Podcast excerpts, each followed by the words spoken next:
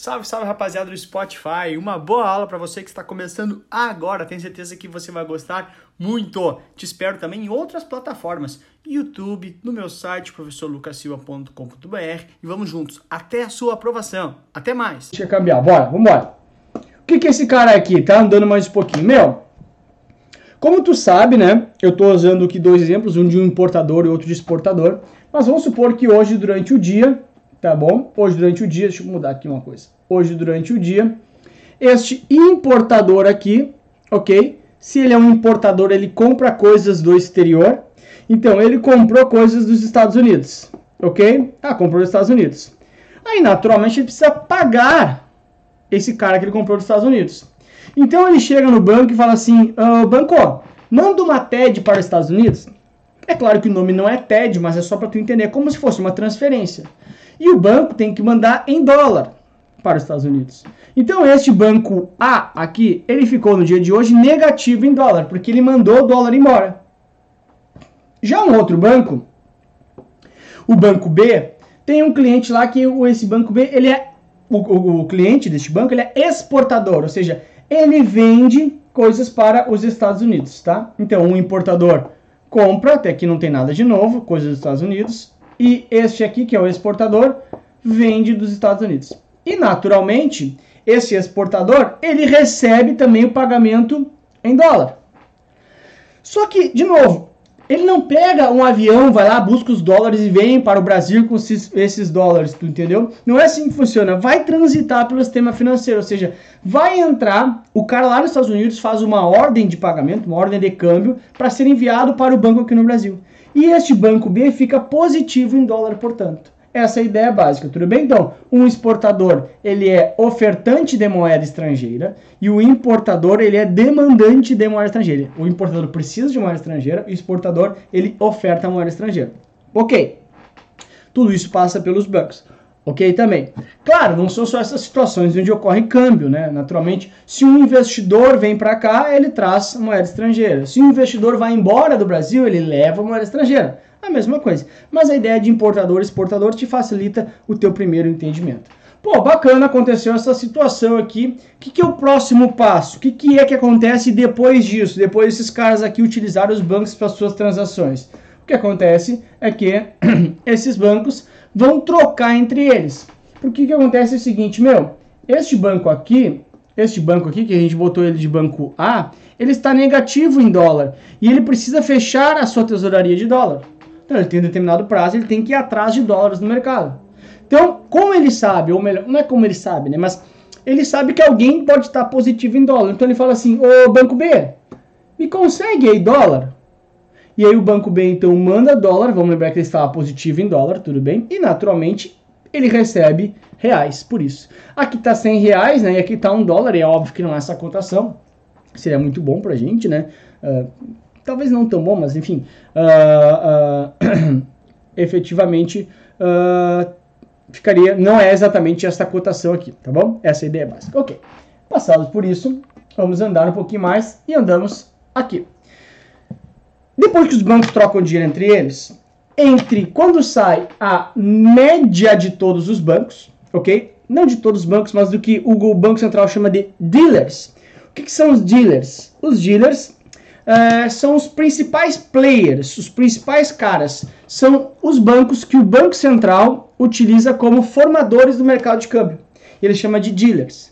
Então, o Banco Central não vai em todos os bancos, vai nos principais bancos e fala assim: ó, oh, Uh, como é que foi a tua média da cotação de câmbio? Então ele pega a média dos dealers, desses formadores de mercado. Dealer é formador de mercado, tudo bem?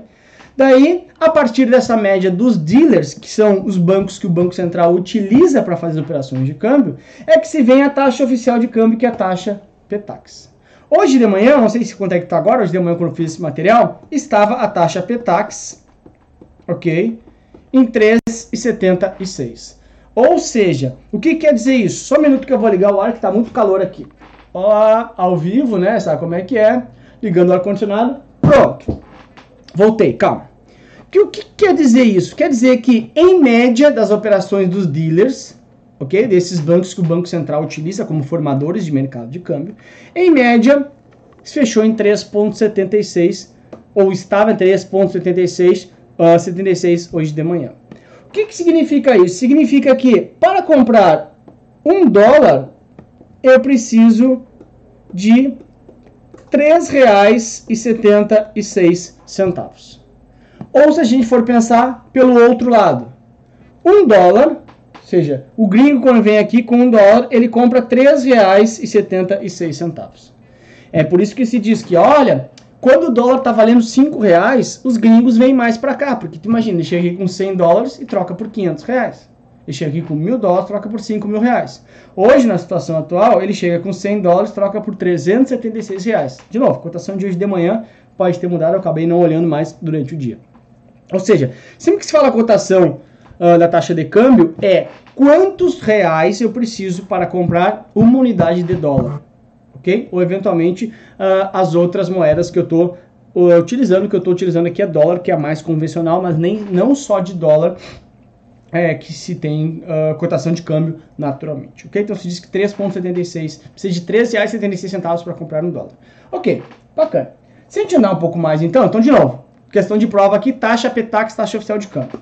Legal. Se a gente andar um pouco mais, a gente consegue enxergar um pouquinho claramente essa forma de cenário econômico. O importador, que é o cara que traz coisa de fora, ele quer o dólar valendo um real. Um por um. Ora, por quê? Porque é óbvio, né, cara? Tu pensa o seguinte, meu, o cara aqui compra uh, carro do exterior. Sei lá, vou fazer um carro aqui, tá? Ok? Isso aqui, uh, para não, pra não ter dúvida, vou botar a legenda, né? Isso aqui é um carro. Ô meu, o cara traz carros do exterior. Putz, ótimo. Quanto é que custa o carro? Ah, 30 mil dólares. Se tá um por um, que nem o importador quer, ele traz o carro por 30 mil reais. Desconsiderando impostos e tal. Então é óbvio que ele quer o dólar, quanto ele quer o real mais valorizado, o real valendo mais. Por que valendo mais? Ora, é um real só, Lucas. Não, é um real compra um dólar. Ou seja, eu preciso só de um real para comprar o dólar. Então, aqui, o real, real, está valorizado. Porque, pô, o real tá valendo um dólar, hein? Real tá muito valorizado. Claro. E já o exportador, ele quer o real desvalorizado. Tu entende que é ao contrário aqui, né? Quando tu olha, pô, 5 reais tá valendo muito, não, ele tá valendo pouco. Porque eu preciso de 5 reais para comprar um dólar. Então, na prática, o que acontece? Por que, que o exportador quer isso lá em 5 reais? Porque é óbvio. Ele vende essa caneta aqui, tá? Ele vende essa caneta por quanto? Ah, vendo por 2 dólares. Se tá valendo 5 reais cada dólar, na hora da conversão vale 10 reais por essa caneta. Imagina, 10 reais por uma caneta BIC. Então, essa é a ideia básica. Então, Aqui nesse meio aqui, entre chegar em 5 reais ou chegar em 1 um real, existe a autoridade monetária, o Banco Central, que é o executor. Então, entre esses caras tem o cara aqui que é o executor, executor da política cambial, que é o Banco Central. O que, que, é a ideia dele? A ideia dele é fazer justamente a política cambial. O que, que, é? Conjunto de ações em relação ao controle do câmbio. Controle de quanto vale a minha moeda em, referente, em referência a uma moeda estrangeira. Por quê? Olha, se eu deixar aqui, o exportador, tudo bem, vai ficar feliz da vida, mas o importador vai quebrar. Porque tu imagina se custa, sei lá, 30 mil dólares, eu brinquei, né? No exterior lá o carro do cara, 150 mil reais. Pô, o importador vai fechar. E se chegar aqui da mesma forma, só que ao contrário, para relação ao exportador, exportador, putz, meu, não vai dar, vou ter que fechar. Então, rapaziada, a ideia básica é que o Banco Central fica intervindo nesta cotação para não deixar nem chegar aqui em cima e nem deixar chegar aqui embaixo. Por isso se diz que o Banco Central intervém na política cambial. Beleza, e para tua prova lá, quais são os tipos de política cambial? Política cambial fixa, que como o próprio nome diz, é algo fixo. Ou seja, o que, que é o política cambial fixa? É o seguinte, meu, cada dólar vale um real. Tá, e aí durante o dia oscila? Não, é fixo. Não tem alteração na cotação. Eu acabei de falar, olha, peguei a cotação agora de manhã, talvez não esteja certo, meus 13,16, 13,26 lá, 13,76, perdão, acho que é. Mas, ah, talvez não esteja certo. Por quê? Porque ele oscila durante o dia. Então, na nossa cotação do Brasil, ela não é uma cotação fixa, ela é uma cotação que tem oscilação. ou seja, ela tem flutuação. E aí então a gente vem com as duas que são, digamos assim, políticas mais reais. Uma é flutuante sem intervenção e outra é flutuante com intervenção, que se diz com flutuação suja. E é óbvio né, que se tem o governo no meio, o nosso país tem que ser a flutuação suja. Ok, não é ilegal, não entenda isso como um grande demérito no nosso país, que os países, via de regra, todos eles acabam intervindo, ou grande maioria acabam intervindo. Nessa flutuação sem intervenção, o valor é, é, é, é definido 100% pelo mercado, ou seja, 100% por oferta e demanda. E aqui, na, o que é a nossa realidade hoje, flutuação com intervenção, o mercado determina até determinados limites que o Bacen vai lá e fala assim, putz, agora está muito alto, eu vou intervir. Ou não, agora está muito alto, vou intervir também. Então tem essa intervenção da autoridade monetária, do Banco Central, o que torna a, o que torna a política cambial com flutuação suja. Então, tem flutuação, mas tem intervenção, ou seja, flutuação suja e não flutuação limpa, onde é 100% mercado, onde a autoridade monetária não se mete, quem define o mercado. Tranquilos? Beleza, né? Aí a gente consegue entender um pouquinho aqui sobre isso aqui, ó. Como é que funciona essa situação de em que momento, em que momento é, o Banco Central vai de fato intervir? Pensa comigo o seguinte, tá? Essa situação. Um determinado dia, Vamos supor aqui dia 20 do 11, tá? Feriado em algumas cidades, dia da consciência negra, ok? Dia 20 do 11, eu tenho pessoas ofertando dólar. Instituições ou pessoas. Qual é o total da oferta? 10 milhões. E quantas pessoas estão pedindo dólar? Ou seja, essa pode ser uma situação que, por exemplo, olha, tem uma notícia ruim, o Brasil está envolvido em escândalos de corrupção. Putz, meu, nesse cenário, os investidores estrangeiros pensam, eu quero ir embora do Brasil. Ou seja, eles vão nos bancos e falam assim, banco, faz câmbio para mim para mandar embora. Ou seja, estão demandando, quero, quero dólar para mandar embora. E pouca gente entrando no Brasil. Ou seja, pouca gente ofertando dólar. Nesse momento tem uma discrepância entre oferta e demanda. Quando acontece isso, muita gente querendo comprar qualquer coisa que seja e pouca gente vendendo, tem uma tendência, tem uma tendência de o preço dessa coisa subir. Preço subir. Por quê? Porque tem mais demanda do que oferta. Tem 90 pessoas querendo comprar essa caneta e só uma pessoa vendendo a caneta, o preço da caneta vai subir, naturalmente. Eu vou testando o mercado onde eu consigo. Ok, bacana. Se o preço vai subir, se fosse flutuação livre, ou seja, se fosse flutuação perfeita, ia subir até não poder mais, né? Porque a autoridade monetária não iria intervir. Mas, como é flutuação com intervenção, o Banco Central fala assim, está subindo demais.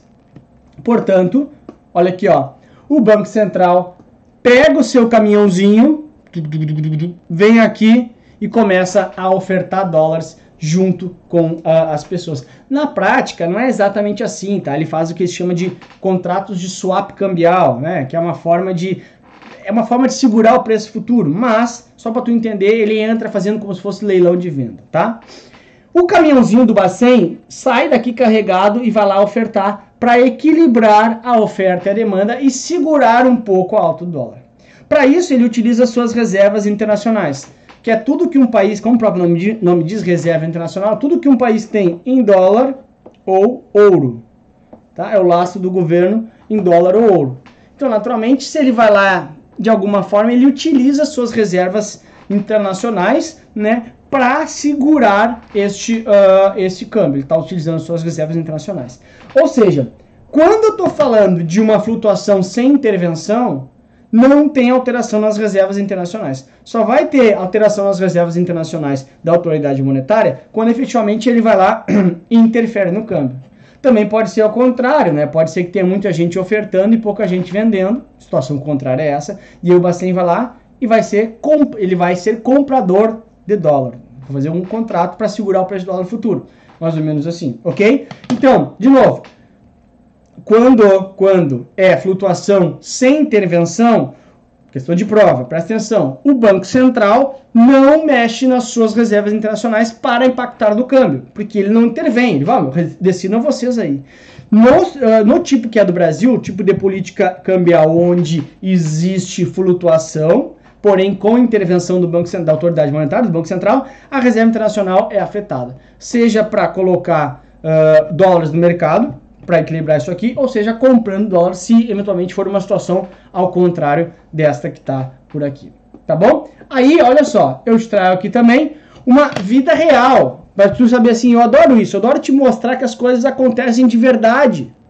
Então olha aqui, meu, porque assim os caras assim, ah, viajando na, pra, na prática, não sei onde funciona. Tá aqui onde funciona, é muito simples.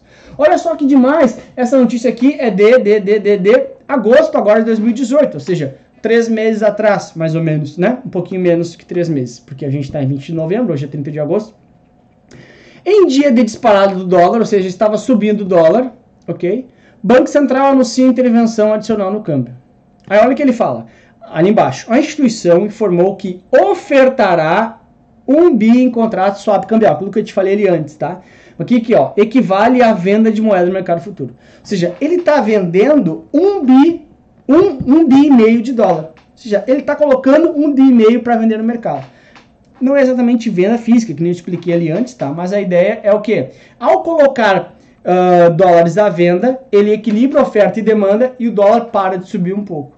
Foi isso que ele falou, ó, dia disparada de dólar, ele vai lá, anuncia a intervenção. É vida real, é vida de verdade na tua telinha. Então é isso que o Banco Central faz ao uh, decidir intervir na economia, uh, na política cambial. Por isso que é flutuação com interferência, flutuação suja, que diz a política cambial vigente no país atualmente tá bom? Tudo tranquilo, né? Então, como é que é, efetivamente a prova vem pedindo pra gente, está aqui e a questão de prova. E como tu já sabe, ó, se tu, uh, se tu quiser alguma dúvida que tu tenha, tu pode ir botando ali no chat que eu vou te responder, tá bom? Assim que eu acabar aqui, eu vou te responder. Voltando. E já prepara o ó, aquele que tu vai ficar espantado de forma muito, como chama aquilo? Ai, meu Deus do céu, eu esqueci. Ah, quando faz uma coisa espontânea, obrigado. Quando tu já te prepara aquele ó, ó, muito espontâneo, assim que eu botar aqui o efeito, tá bom? Porque tu vai uh, ficar realmente, assim, abismado com a capacidade de gerar efeitos que eu tenho no PowerPoint. Olha só, fica aí ligado que tu vai ver. Vamos para a prova. Tá aqui fazendo tua prova e eu tô aqui junto contigo. São Lucas tá contigo, pé aqui na mão do São Lucas. Olha lá. Em um regime, de, em um regime cambial de taxa flutuante, ou seja, tem alteração, está flutuando, com as contas externas superavitárias. Que é conta externa superavitária? É uma contabilidade que o Brasil tem com o resto do mundo. Ou seja, entre enviar dinheiro para o resto do mundo e receber dinheiro, seja por investimento, seja por transações de compra e venda, entre enviar e receber eu estou superavitário, ou seja, estou recebendo mais do resto do mundo. Ou seja, tá com mais dólar aqui no mercado. Tá cheio de dólar aqui no mercado brasileiro. Cheio de dólar no mercado brasileiro. Se tá cheio de dólar, se tem muito alguma coisa, tu tá na balada, tá? E tem um monte de carinha na tua volta. Putz, teu passe valoriza. Não, não é bem assim, só um pouquinho. Tu vai se valorizar. Agora, se é fim de noite, meu, hum, se falar melhor, ok? Então, quando tem muito dólar no mercado, tem muito dólar no mercado, o preço do dólar tende a cair. Quando tem muita caneta verde, o preço da caneta verde cai e assim vai, etc. Ok? Então, olha só. Em regime cambial de taxa flutuante, que altera, com as contas externas superavitárias, ou seja, eu estou superavitário, estou recebendo mais dólar do que enviando, ou seja, tem dólar sobrando aqui, e sem uma intervenção da autoridade monetária, ou seja, ou seja, não tem autoridade nenhuma, não tem, perdão, não tem intervenção nenhuma da autoridade monetária do Bacen, é de esperar que aconteça o quê? Primeiro, presta atenção como é que vai fazer prova. Tu risca o que é bobagem. Se não tem intervenção, não tem o governo atua, atuando. Então, a D risca fora, porque o governo, a D está falando que o governo vai atuar, e a C risca fora, que está falando que o governo vai atuar. Caiu na minha prova de CPA 20 faz três semanas isso. Então, risca a atuação do governo, que está falando sem, sem intervenção. Agora, vai valorizar ou vai desvalorizar? Quando ele fala em moeda local, está falando em reais. Está falando em reais, obviamente. Então, olha só. Lembra que eu falei lá no início? Os 13,47 lá, não lembro quanto que é, é relação dólar real. Se cai a cotação do dólar, e ele é uma relação com o real, é porque sobe a cotação do real. É óbvio, né? Então, desvaloriza a moeda local? Não. Vai desvalorizar a moeda local quando o dólar subir. Tá fora. Então, valoriza a moeda local porque o dólar cai. O dólar cai em relação ao real. Muito obrigado por ter escutado essa aula aqui no Spotify junto comigo. Valeu pela companhia e te espero também em outras plataformas, no YouTube, no Instagram e também no meu site, todos eles com o professor Lucas Silva. Até a próxima!